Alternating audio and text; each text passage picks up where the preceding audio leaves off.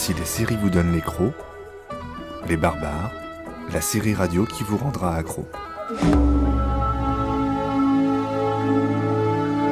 Les Barbares, chaque premier lundi du mois à 20h sur JetFM.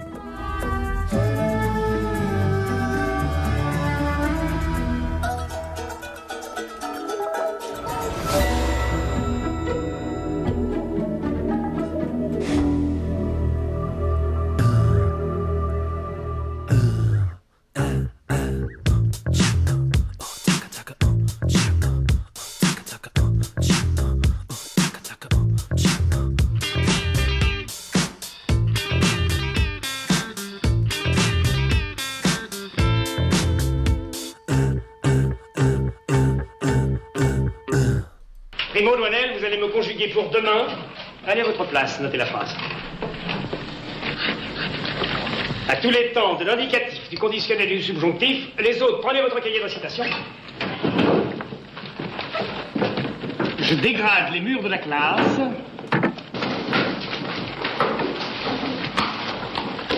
Et je malmène la prosodie française. Française. Oh C'est pas moi, monsieur Des lâches en plus. Ah, quelle année, quelle classe. Ah, j'en ai connu des crétins. Mais au moins ils étaient discrets. Se cachaient. Ils restaient dans leur coin. Et vous? Vous pensez avoir effacé? Non, vous avez sali, mon ami. Allez à votre place copier la citation. Tant pis pour vous, vos parents paieront. Ah, elle va être un peu belle, la France, dans dix ans. Bien, bonsoir et bonsoir à tous, puisque bienvenue dans, ce- dans Les Barbares, saison 1, épisode 9. Et oui, nous voici déjà rendus à la dernière émission de la saison. Comme le temps passe, Cécile.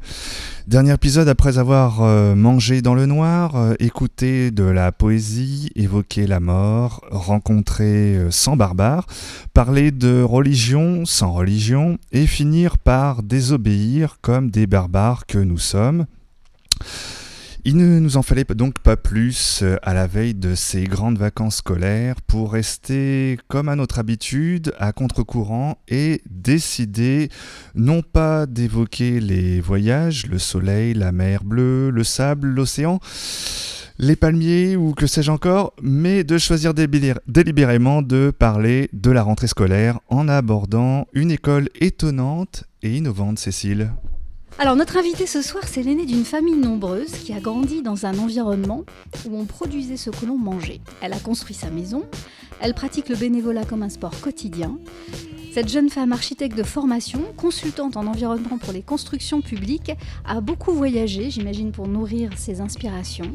Elle se forme, elle forme, et en 2014, elle ose le pas de côté en travaillant au projet d'une école colibri à Nantes, dont elle devient la présidente en 2016.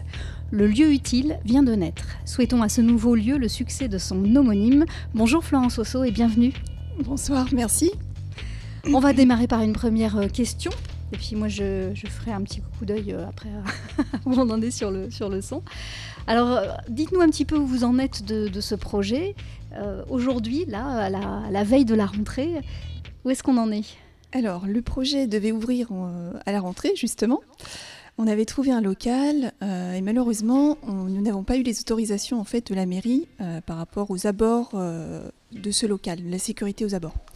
Donc du coup, on est en train de se réorganiser, de rebondir, de poursuivre, puisque le projet ra- rassemble plus de 150 euh, sympathisants et qu'il y a régulièrement en fait une trentaine de bénévoles qui se réunissent toutes les semaines dans différents groupes thématiques. euh, voilà, pour ouvrir cette école, qui est une école effectivement alternative euh, et qui s'organise sous forme d'oasis ressources. Donc on s'inscrit dans le mouvement Colibri, qui a été cofondé par Pierre Rabhi. Et donc la particularité, en fait, c'est qu'il y aura différentes activités euh, au profit en fait des bénéficiaires de l'école pour réduire les frais de scolarité. Donc notamment un centre de ressources et de formation pour les adultes, un atelier culinaire, un jardin mené en permaculture, des ateliers de recyclerie et de réparation euh, de jeux et des ateliers créatifs, et également un atelier de développement en fait euh, sur les activités pratiques euh, corporelles. D'accord, donc c'est pas une école avec juste des tout petits, euh, ça va être une école avec euh, tous les âges. Voilà, c'est ça. Alors même si les bénéficiaires euh, principaux sont des enfants en fait euh, de 3 à 12 ans, donc de la petite section au CM2, euh, mais c'est vrai qu'on souhaite absolument euh, que dans le lieu utile, en fait, les adultes puissent venir se former dans le même lieu que les enfants et ainsi démontrer qu'on se forme tout au long de la vie sur les mêmes thématiques.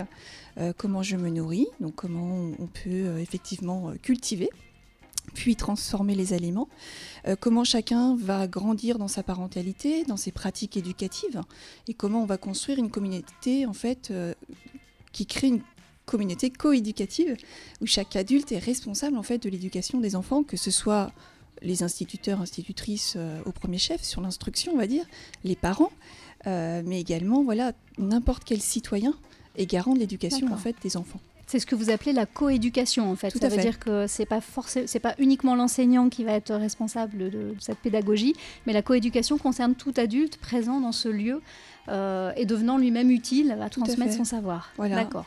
Euh, coéducation à l'éco-citoyenneté, ça veut dire quoi exactement? Ça fait gros programme ambitieux, mais on a un peu du mal à, mettre des choses concrètes derrière. Oui, c'est ambitieux effectivement, mais on vit dans un monde qui change. Euh, je crois qu'on maintenant nous le dit tous les jours à la radio, dans les médias. on en est tous un petit peu conscients. L'objectif, en fait, c'est comment en être conscient, mais garder de l'espoir et, communiquer aux enfants euh, bah, l'espoir de vivre dans ce monde qui change. Euh, en même temps, il y a des enjeux climatiques qui sont très forts. Mm. Et effectivement, euh, il faut s'organiser pour que chacun se mette en transition, dans cette transition écologique et sociétale. C'est là où les deux aspects sont importants et doivent se rejoindre. Euh, voilà, donc l'éco-citoyenneté, c'est ça, c'est de se dire comment je me mobilise par rapport aux enjeux climatiques et comment je me mobilise par rapport aux enjeux sociétaux euh, qui sont euh, sous-jacents.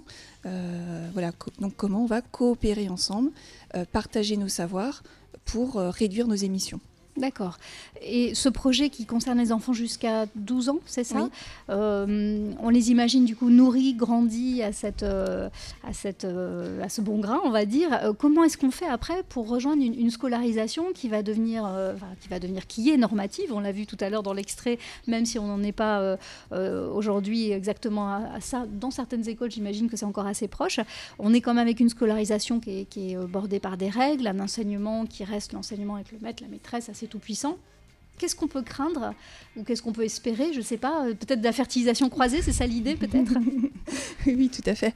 Euh, c'est pas une école des bisounours, il y aura des règles, mais euh, les règles seront construites en fait, euh, voilà, avec l'ensemble des enfants, des adultes qui seront dans ce lieu utile.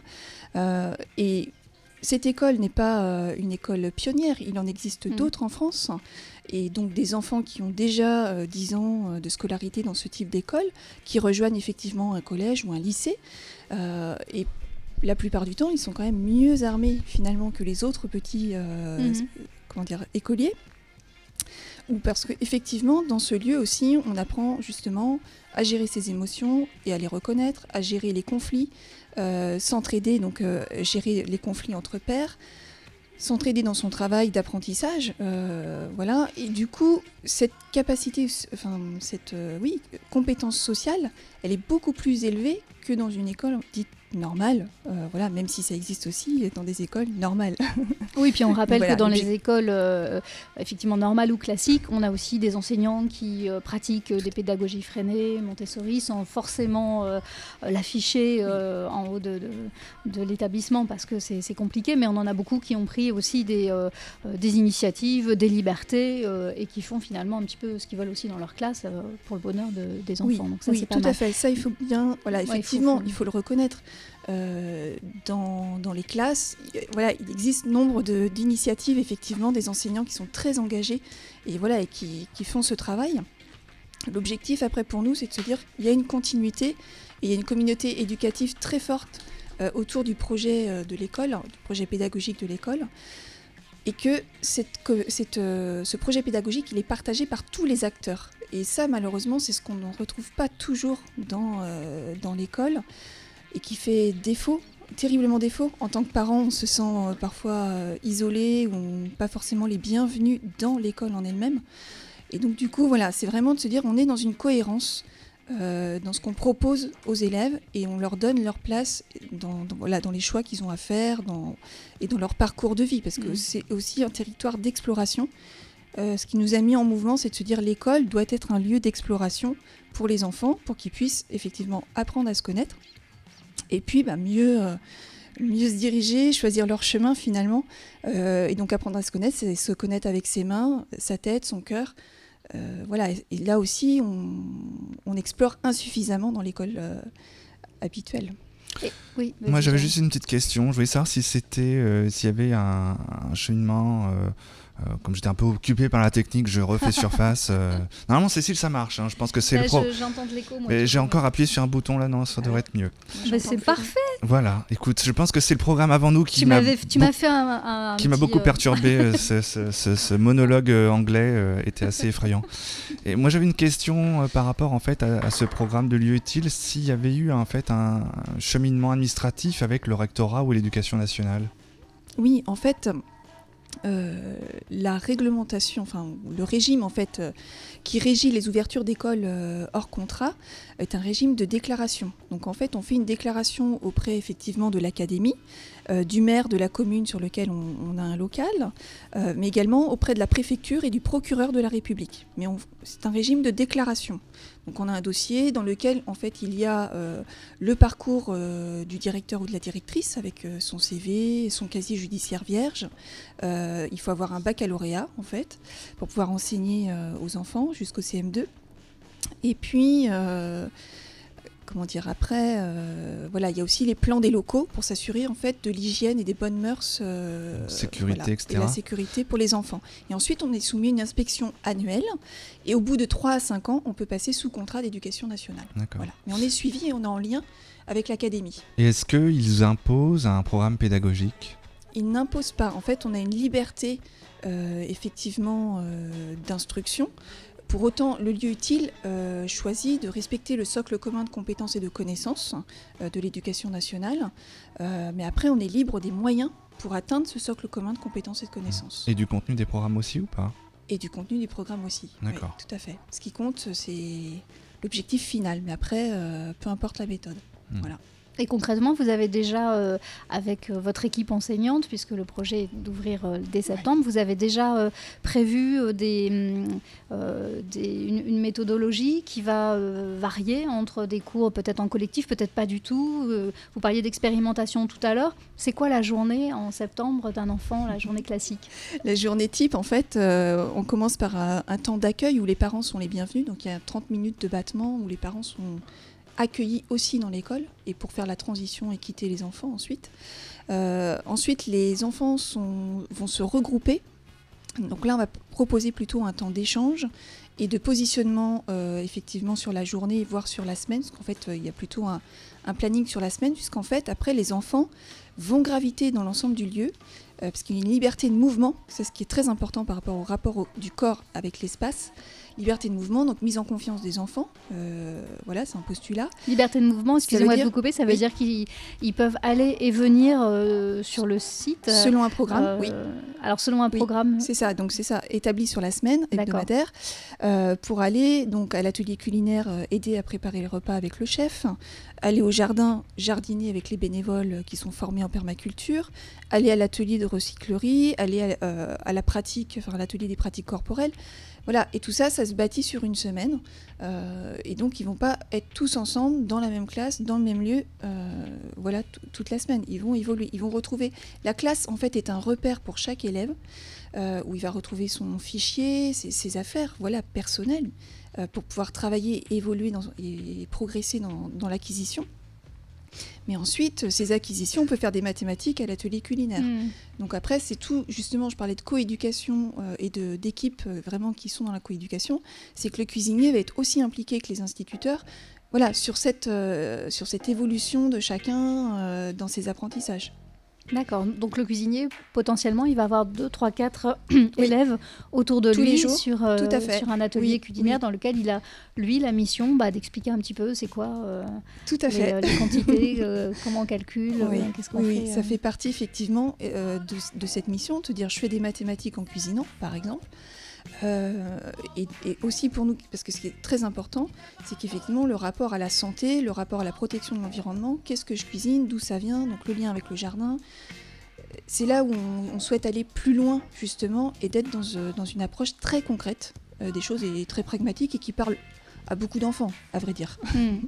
Et alors du coup, comme ces programmes sont un petit peu redessiner euh, à travers des nouveaux intervenants, à travers, euh, vous disiez, un parcours qu'on fait un peu à la semaine. Euh, est-ce que malgré tout, vous êtes obligé, comme disait Jérôme, de suivre une, une, forme d'examen, de, de, passage qui permet de dire il y a passage ou pas dans une classe supérieure, mhm. les acquis intel sont faits, sont pas faits. Comment, comment vous vous débarrassez finalement de toutes ces règles Est-ce qu'on peut redoubler si on a raté complètement l'atelier cuisine Si, on a raté son flanc, qu'est-ce qu'on fait? En fait, on le redouble Ou l'atelier technique. C'est très simple, on ne redouble pas. Euh, alors en fait, donc l'école est là pour l'instant dimensionnée pour accueillir un peu moins d'une cinquantaine d'enfants, répartis en deux ambiances, une ambiance plutôt maternelle et une ambiance plutôt élémentaire.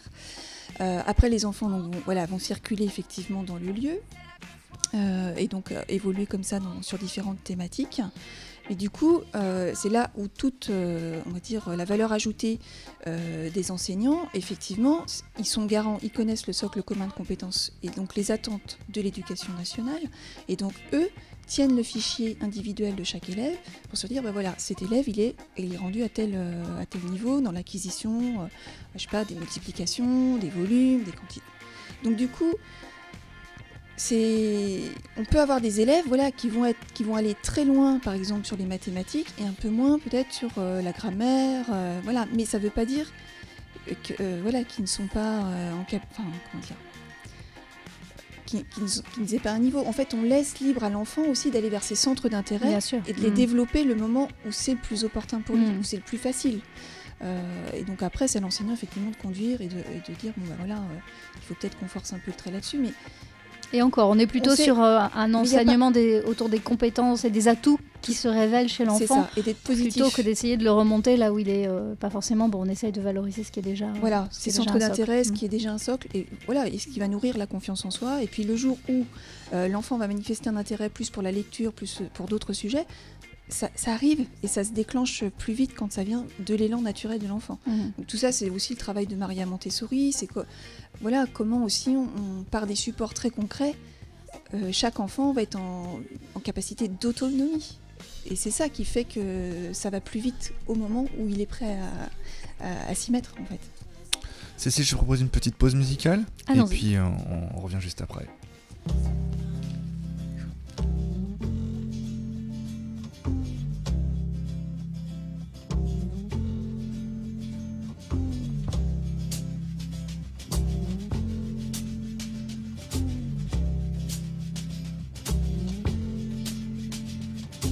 Holly came from Miami, FLA.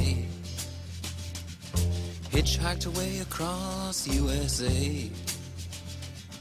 Plucked her eyebrows on the way, shaved her legs, and then he was a she. She says, Hey, babe, take a walk on the wild side. Said, Hey, honey, take a walk on the wild side.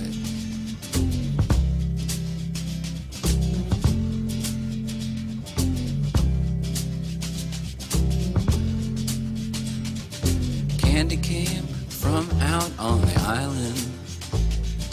In the back room, she was everybody's darling. But she never lost her head, even when she was given head. She says, Hey, babe, take a walk on the wild side. said, Hey, babe, take a walk on the wild side.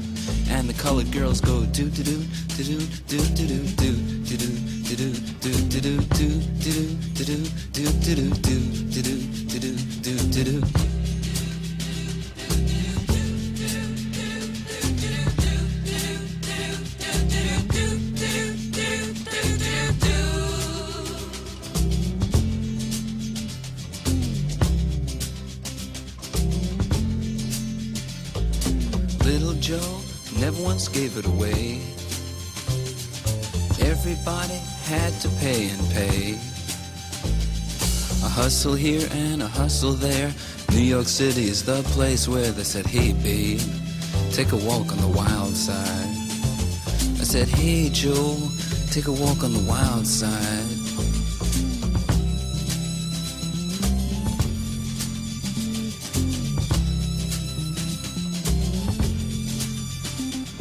Sugar Plum Fairy came and hit the streets, looking for soul food and a place to eat.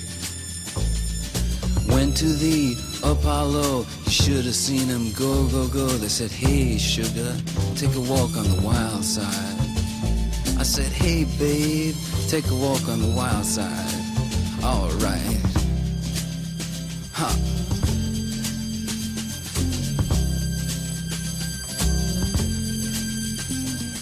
Jackie is just speeding away. Thought she was James Dean for a day. Then I guess she had to crash. Valium would have helped that patch. She said, Hey, babe, take a walk on the wild side. I said, Hey, honey, take a walk on the wild side. And the colored girls say, Do, do, do, do, do, do, do, do, do, do, do, do, do, do, do, do, do, Louride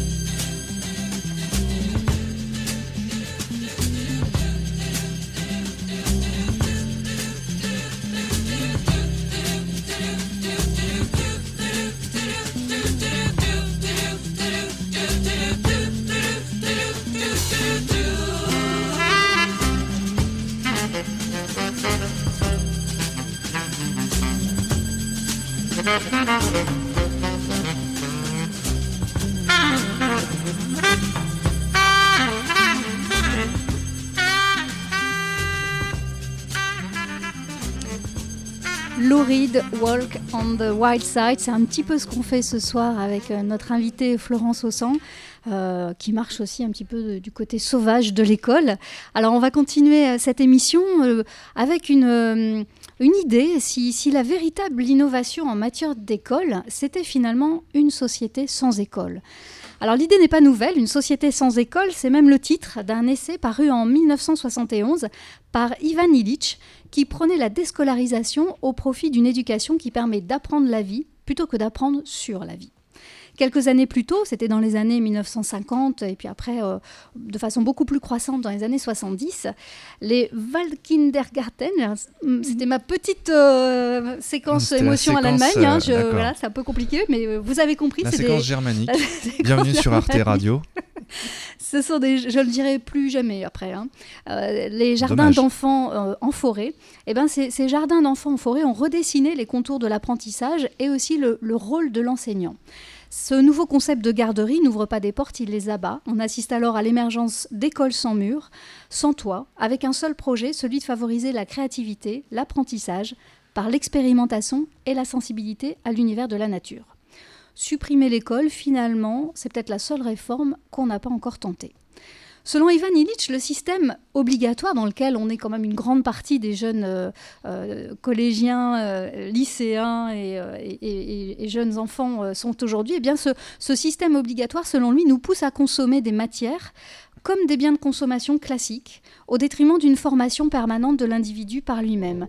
Il explique que l'école obligatoire, finalement, ça crée l'illusion que l'essentiel de l'éducation proviendrait de l'enseignement, voire de l'enseignant même, hein, un peu tout-puissant, alors que euh, finalement, l'éducation véritable, pour lui, elle vient de l'extérieur, et ça rejoint complètement le, projet dont nous parlait à l'instant euh, Florence nous, de ce que nous expérimentons en dehors de l'école, et qui n'a pas de rapport avec un programme d'enseignement. Alors lui, il était beaucoup plus radical. Hein, il, mettait carrément au rebut tous les, euh, tous les programmes. D'après lui, l'institution que nous connaissons confond deux choses, deux principes, l'éducation et l'enseignement. Alors pourquoi ne pas s'arrêter quelques instants sur ce projet, un peu fou mais terriblement séduisant? On ne sait jamais, là, on est un petit peu à l'aube de nouvelles réformes. Peut-être que, hop, en septembre, on aura supprimé l'école, allez hop, hein, parce qu'on est quand même dans un moment où il faut un petit peu changer hein, et puis prouver qu'on qu fait des choses différentes. Alors le projet d'Ivan Illich, c'était de mettre à disposition des enfants, des adolescents, des adultes, donc ça c'est intéressant aussi parce qu'on est vraiment sur un parcours tout au long de la vie, des possibilités d'éducation volontaire, quelle que soit la classe sociale, et ces possibilités serait accessible dès qu'on en a besoin. Par exemple, les étudiants, on les imagine munis de bons éducatifs. Il faut, quand même se remémorer qu'on est en 1970 hein, quand ils font ça. Ils seraient munis de bons éducatifs, donnant droit à 10 heures de consultation avec un professeur privé de, de, leur choix. Et puis après, tout le reste de la formation, elle viendrait des bibliothèques, des réseaux, de matériaux divers euh, euh, qu'on aurait à disposition un petit peu partout euh, autour de soi. Et puis en réfléchissant à ce modèle euh, que nous dépeint euh, Ivan Illich, je me suis rendu compte qu'on n'était pas très loin de ça aujourd'hui en France en 2017. Si on regarde de plus près, et on en a parlé un peu dans notre émission euh, du mois d'octobre quand on a démarré cette série des barbares, les citoyens se sont emparés avec le numérique du droit de transmettre, de rencontrer, de faire et d'essayer. Pas plus tard qu'en ce moment, aujourd'hui à Nantes, des dizaines de meet-up, ces rencontres organisées par des citoyens sur des thèmes qui vont du très technique scientifique à l'art de brasser des bières, eh bien ces meet-up rassemblent chaque semaine des dizaines de personnes qui sont séduites tout simplement par l'envie d'en savoir plus, de rencontrer des pairs, de comprendre un principe. ceci se fait sans aucun lieu préétabli, sans frais d'entrée ou alors euh, un ou deux euros de participation euh, à la bière. Euh, c'est un concept qui plaît, qui rend l'accès au partage réciproque des savoirs vivants et qui connaît un succès croissant. Il doit y en avoir euh, une dizaine par soir. Pas d'engagement, pas d'enseignant attitré, celui qui sait propose, celui qui est intéressé vient. C'est simple, et c'est exactement ce qu'avait proposé Ivan Illich, un système d'acquisition de connaissances stimulé par le groupe, les amis, ceux qui ont les mêmes intérêts. Et c'est enfin la reconnaissance du droit du n'importe qui, euh, le droit de n'importe qui et de n'importe quel âge à lancer une réunion, à organiser euh, un meeting. Alors avant de fermer le, volet de cette société sans école, euh, je souligne également l'idée qui était décrite dans l'ouvrage d'une banque d'échange des savoirs dans tous les secteurs d'activité. Ce qui me permet de faire une transition euh, formidable hein, de la banque au chiffre. Euh, si je te dis, Jérôme, 700, ça t'évoque 700. Euh, là, comme ça, rien. Là, comme ça, la plénitude. 700, c'est le nombre de ces fameux jardins dont je parlais tout à l'heure, ces fameux jardins d'enfants en forêt qu'on trouve en Allemagne. C'est quand même pas mal, 700. Hein. Ça donne, Florence, ça donne un peu d'espoir quand même sur ce qui, qui, va arriver bientôt. Ah, donc 700 euh, en Allemagne, même constat de départ, hein, ils ne voulaient pas dépendre d'une instruction formelle qui découle de ce que les adultes veulent transmettre. Dans ces jardins d'enfants, ce sont les, enfants qui planifient, qui organisent, qui analysent et qui explorent par eux-mêmes. Alors France Culture a diffusé il y a deux mois un reportage d'Inès Léraud sur une école des bois à Majorque. qu'on écoute.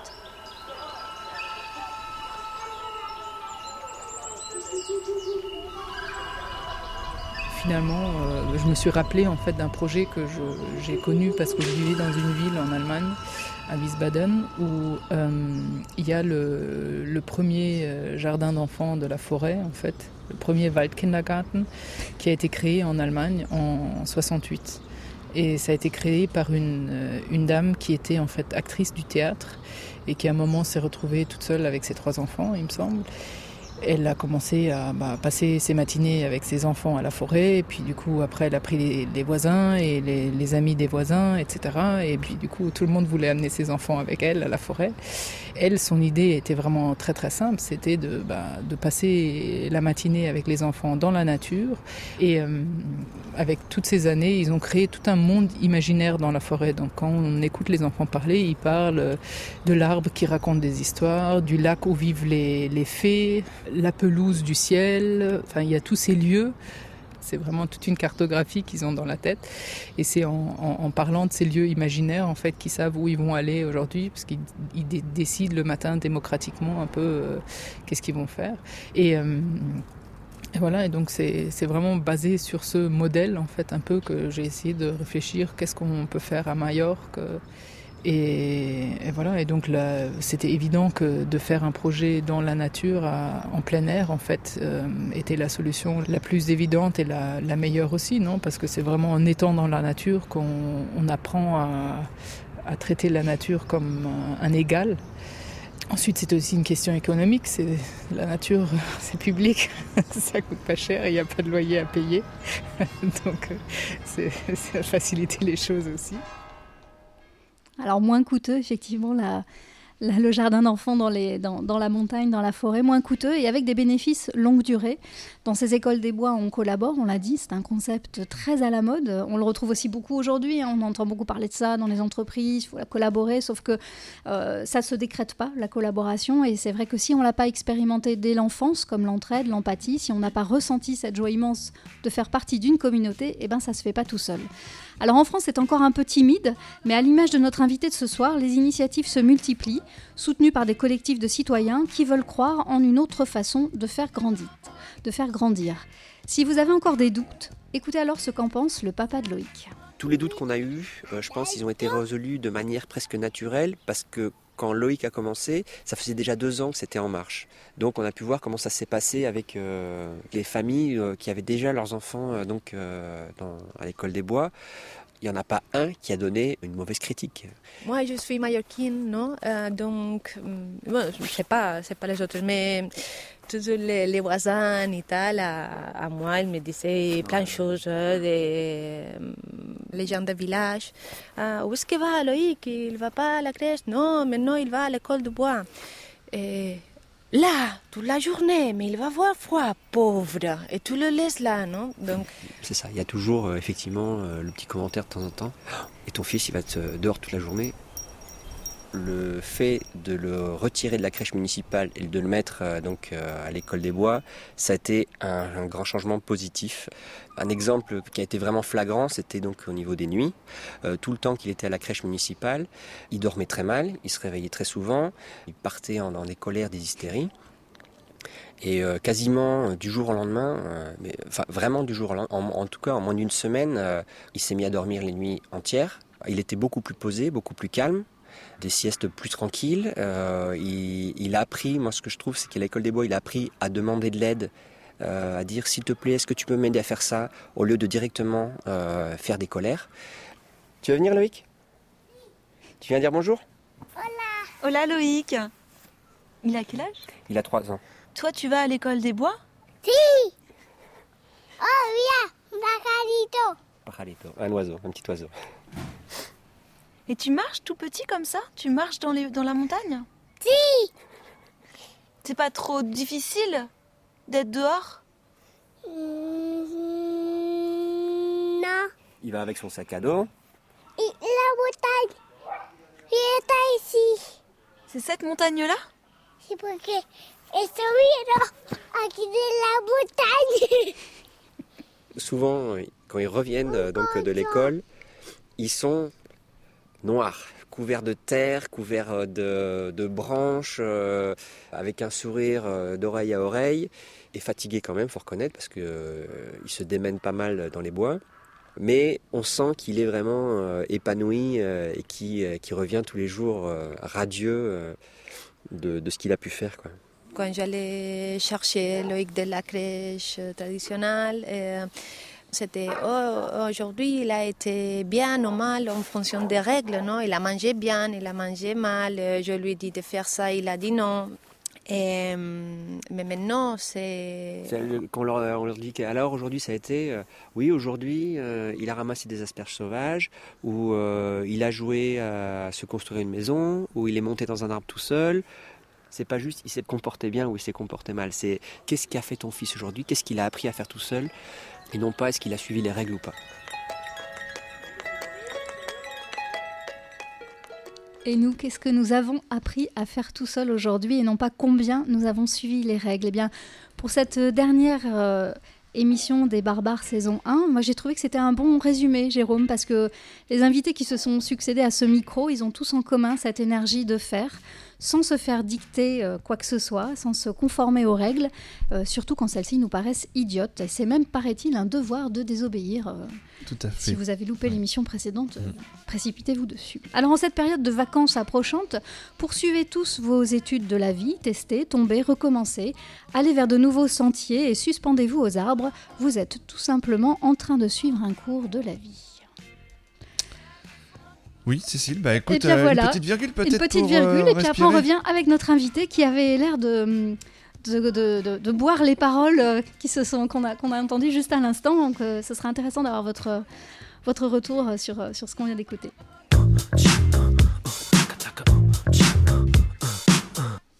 Alors Florence, je, vous ai, vu sourire à plusieurs reprises en écoutant euh, ce papa, en écoutant cette maman qui avait donc euh, créé cette, cette, école du bois à, à Majorque.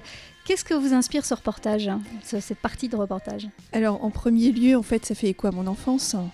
effectivement, c'est aussi ça qui, m'a mis en mouvement pour créer cette école, puisqu'au cœur de l'école, alors nous, on ne sera pas une école du bois, euh, on n'est pas allé jusque-là. On, souhaite s'inscrire plutôt euh, dans la ville et poursuivre une résilience urbaine, en fait, offrir aux petits urbains euh, le contact aux éléments, le contact quotidien avec les éléments, effectivement, c'est là où ça, ça fait écho.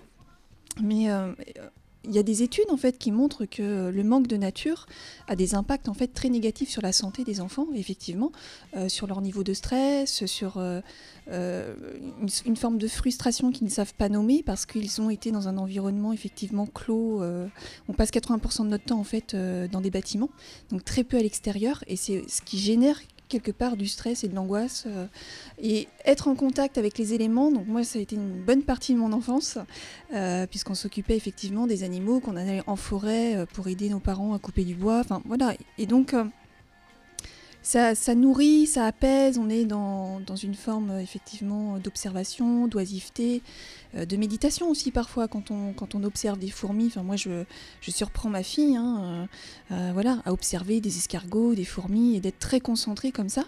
Et en même temps c'est un temps de pause dans l'esprit, dans le corps.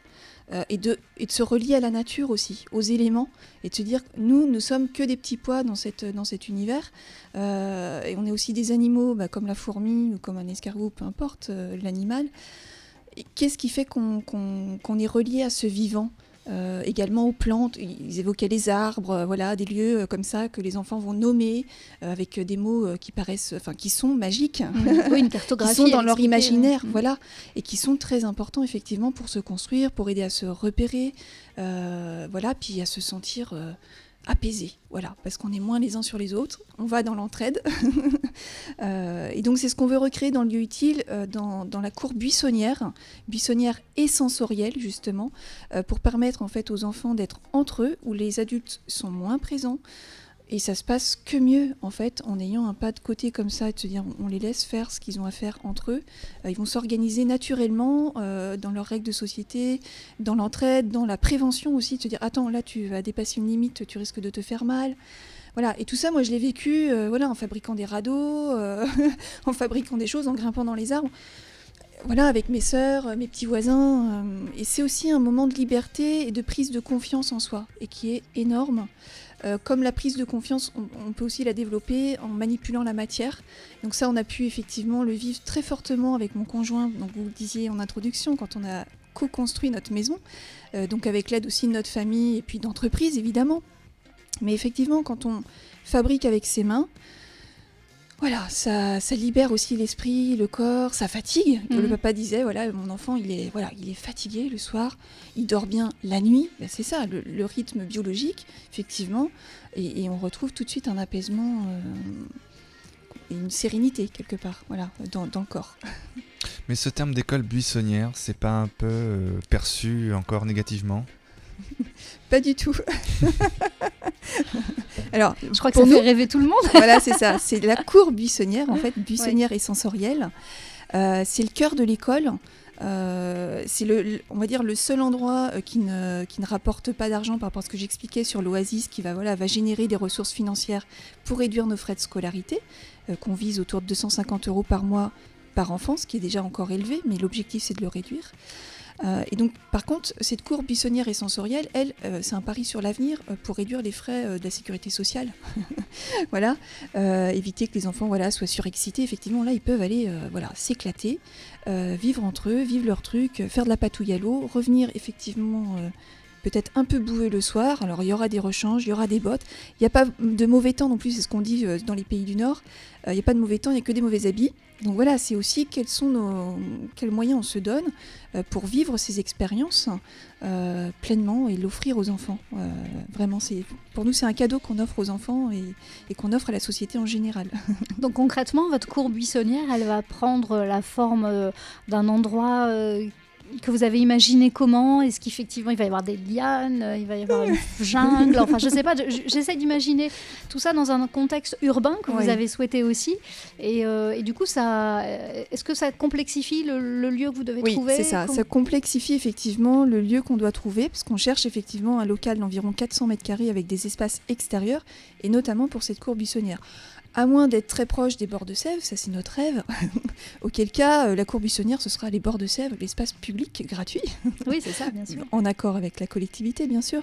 Mais effectivement, euh, c'est ce qui complexifie notre recherche. Et en, en Mais- termes de, de cours, pardon de vous couper, mais euh, c'est- évid- éviter le, le- le béton plutôt du, du naturel? Oui, alors éviter le béton, même si c'est vrai que là, dans le local qu'on avait, retrou- qu'on avait trouvé pour euh, ouvrir en septembre, il y avait du bitume, mais en même temps, voilà, dans cette notion de résilience, c'est de se dire, voilà, il y a un constat, il est celui-ci, qu'est-ce qu'on en fait? Comment on se mobilise pour que ça devienne euh, voilà, euh, fertile?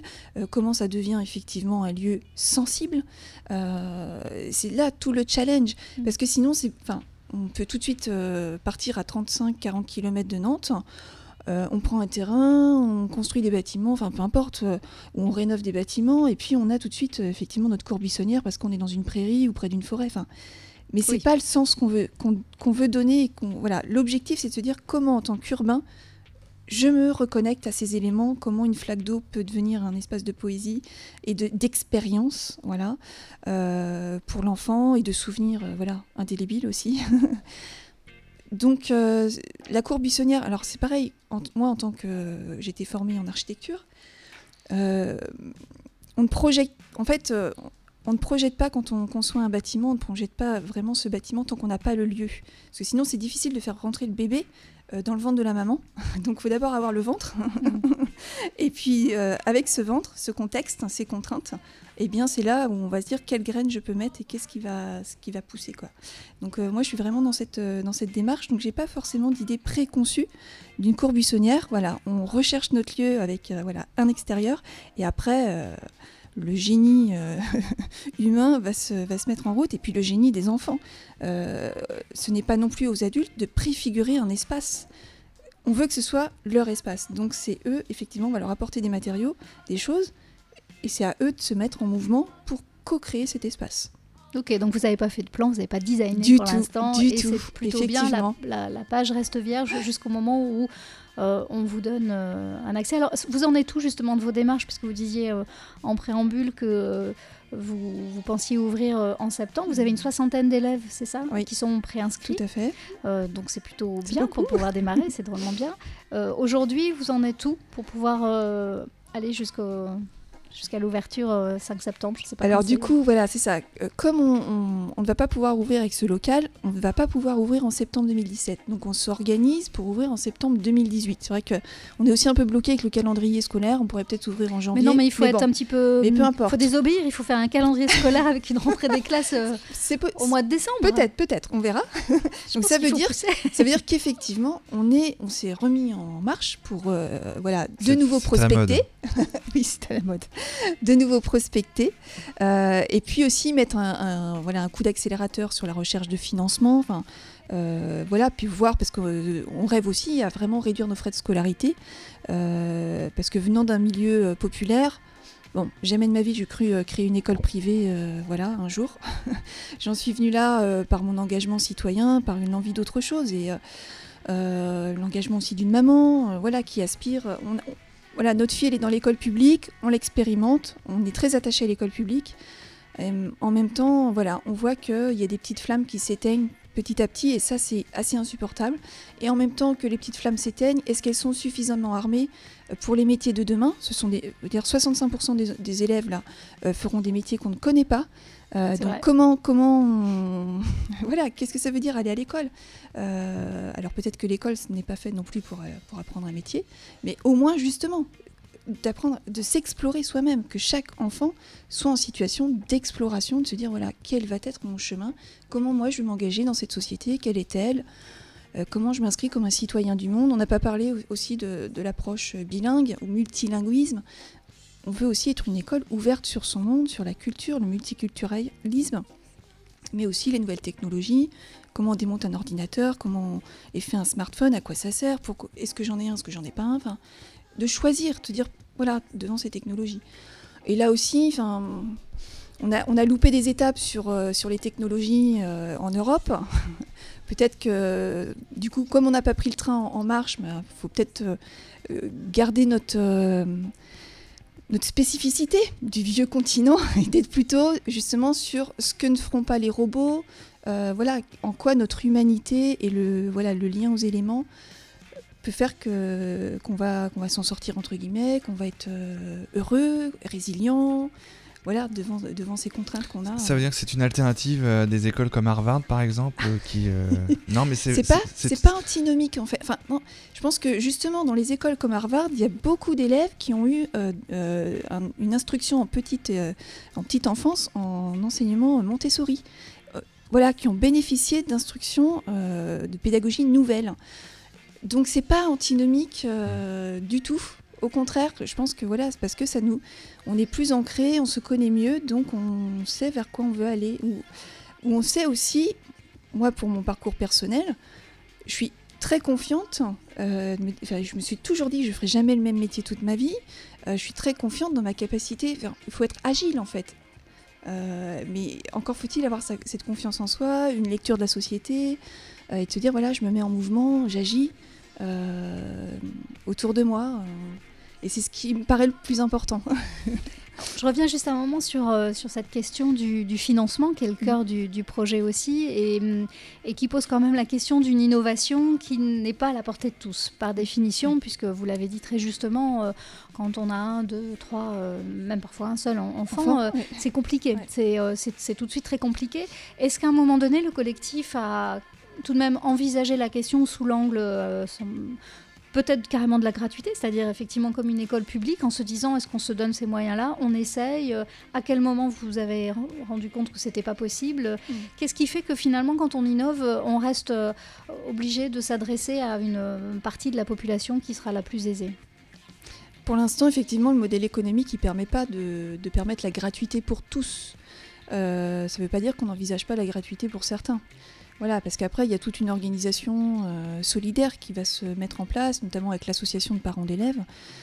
Voilà, et on va tous être euh, à la recherche de financement autres, mais en même temps, on ne souhaite pas dépendre d'une seule source de financement.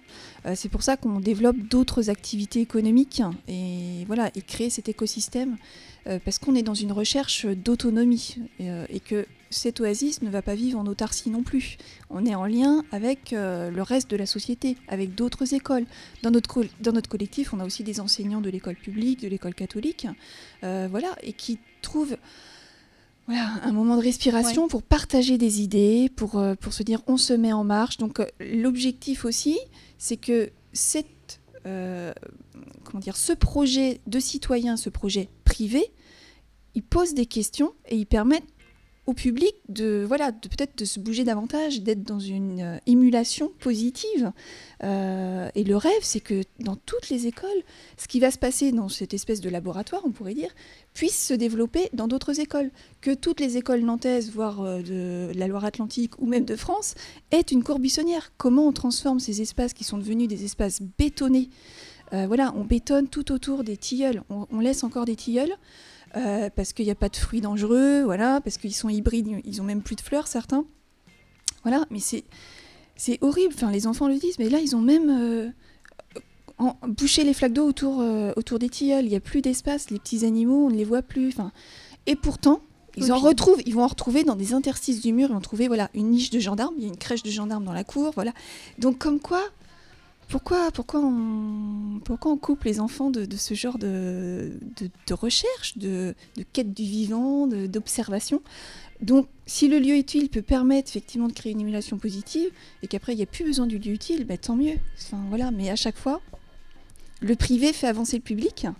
Euh, donc, le rêve, pour nous, c'est ça. Après, sur l'aspect financier, effectivement, si le lieu utile peut devenir gratuit parce qu'on va mettre toute notre énergie pour, euh, Après, j'imagine, oui, il y a des enseignants à, Voilà, à à rémunérer, rémunérer, tout à fait. évidemment, Il y a un principe euh, de réalité qui est très fort, évidemment.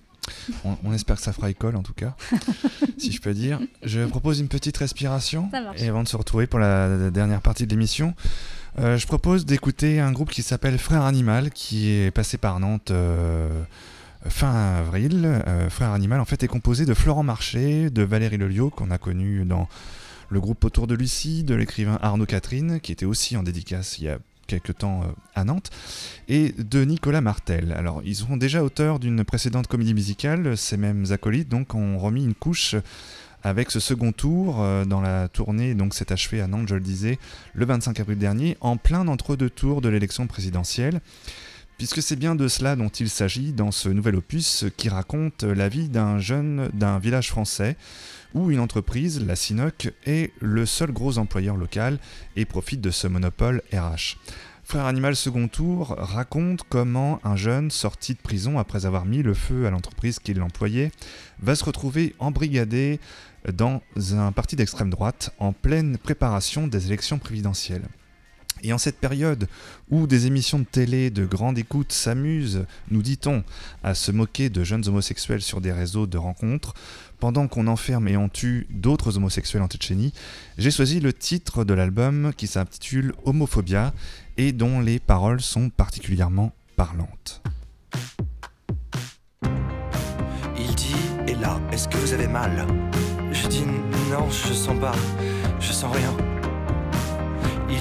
Et là Je dis Là, oui. Dites, je sens plus mes couilles.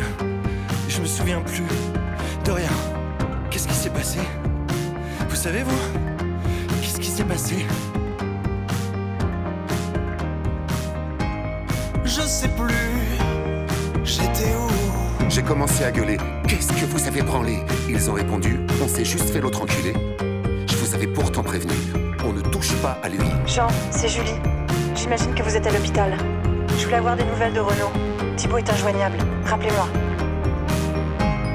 Je sais plus. J'étais où?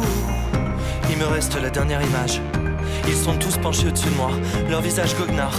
Et moi, je sais plus si j'ai mal. La tarlouse, elle est toute abîmée. La tantouche jouera plus à la poupée. La tapette, on lui a brisé les œufs. La chachotte peut aller se recoudrer.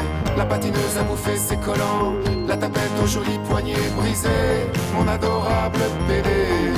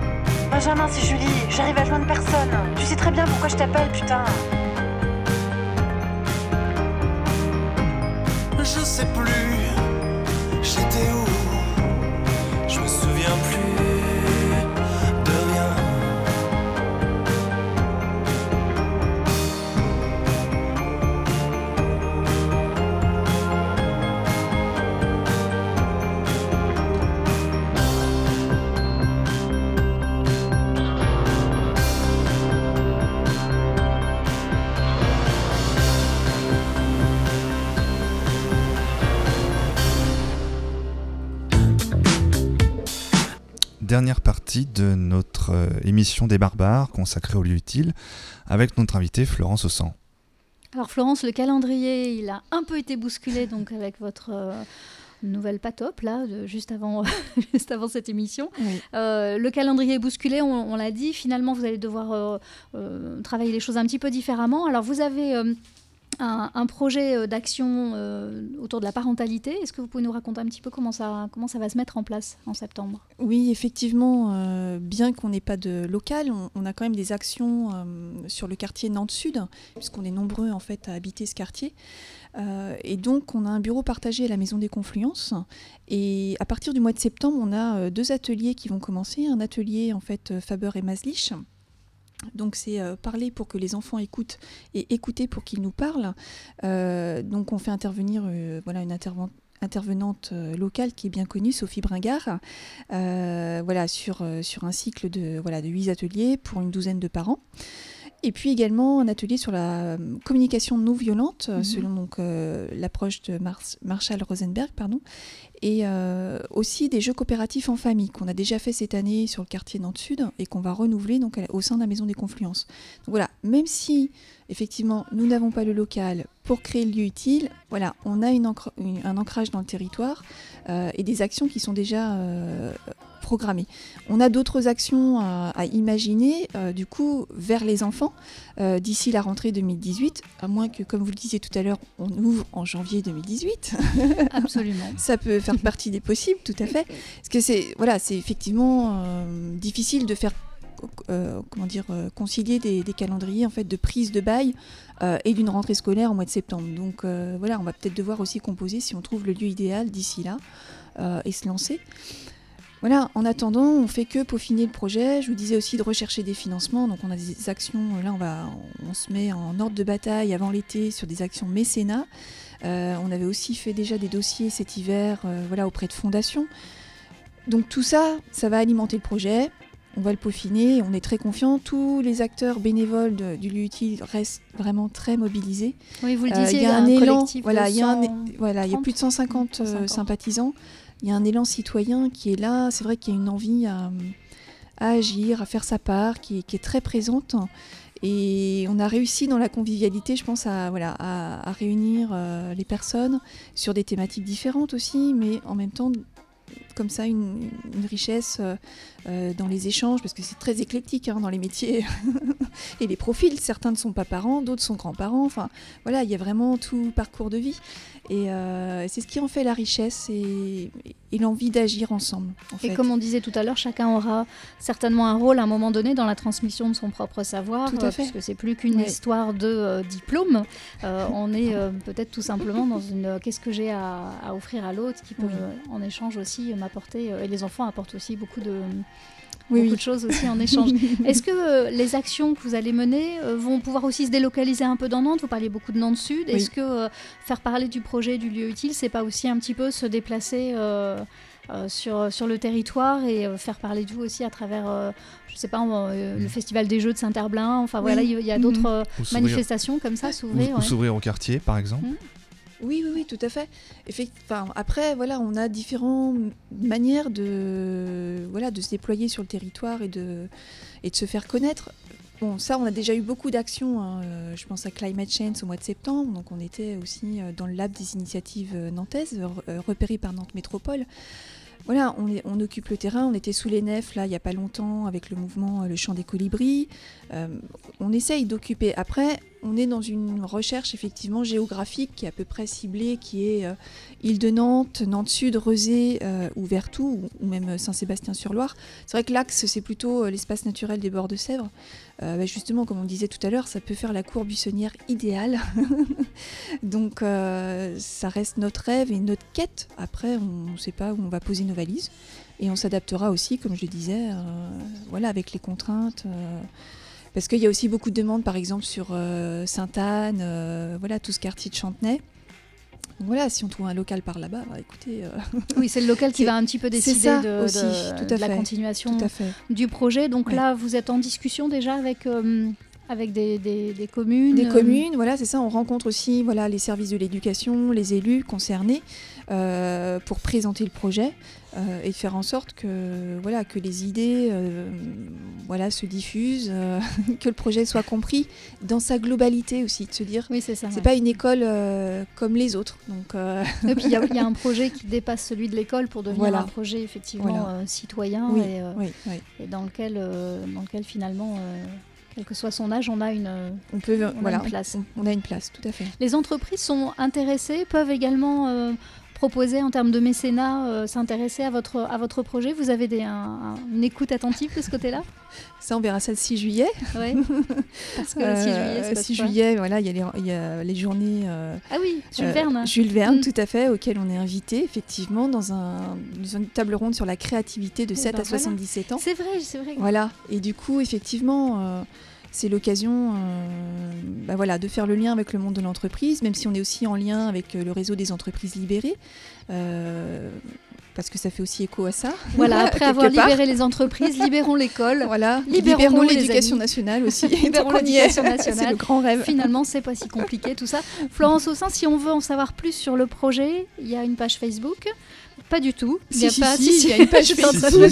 il y a une page Facebook. il n'y a pas de compte Twitter parce que je voulais. Non, euh, non, non le, Jérôme le pas colibri ne tweet pas. Il apporte ses petites gouttes. il ne tweet pas. Donc, euh, effectivement. Euh, on est plus dans les. En fait, c'est un groupe ouvert. le, oui, le, utile, hein, la page Facebook est un groupe ouvert. Euh... Il manquerait plus qu'il soit fermé. Tout à fait, ça serait quand même dommage. Il y a un site internet aussi qu'on essaie de mettre à jour et sur lequel on met du contenu pour alimenter les réflexions. Euh, on a aussi des actions euh, lors de ciné-débats au cinéma Bonne-Garde, souvent. Euh, voilà, on essaie de communiquer comme ça et d'aller vers le grand public.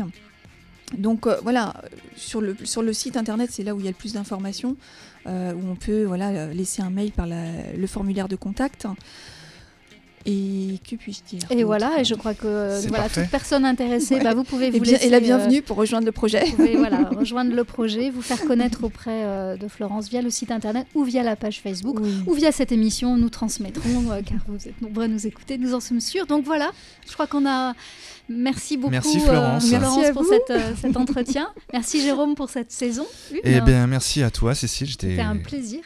Très charmé de voilà, faire cette saison, cette première saison, avec nos neuf épisodes euh, à retrouver euh, sur notre page Facebook également, sur le site euh, de la radio. Alors, j'ai tweeté justement à Vivien, mais euh, pas de Vivien ce soir, visiblement. Voilà, donc, la Pentecôte, Vivien. C'est pas grave, on l'embrasse. C'est un week-end. On t'embrasse, Vivien. bah, c'est- la première Oh, fois. bah, le Bah si, voilà, le voilà. Vivien. Il est coquin, ce Vivien. On se quitte avec euh, un petit groupe en attendant euh, l'arrivée de Vivien qui s'installe. Euh, Dextro Smack, si je prononce bien. Ouais, ouais, je vais, je vais, je vais redire après. Euh, ça s'appelle Nectarine, c'est anglais, et le titre s'appelle euh, Saint-Jacques. Voilà, rien à voir avec le coquille.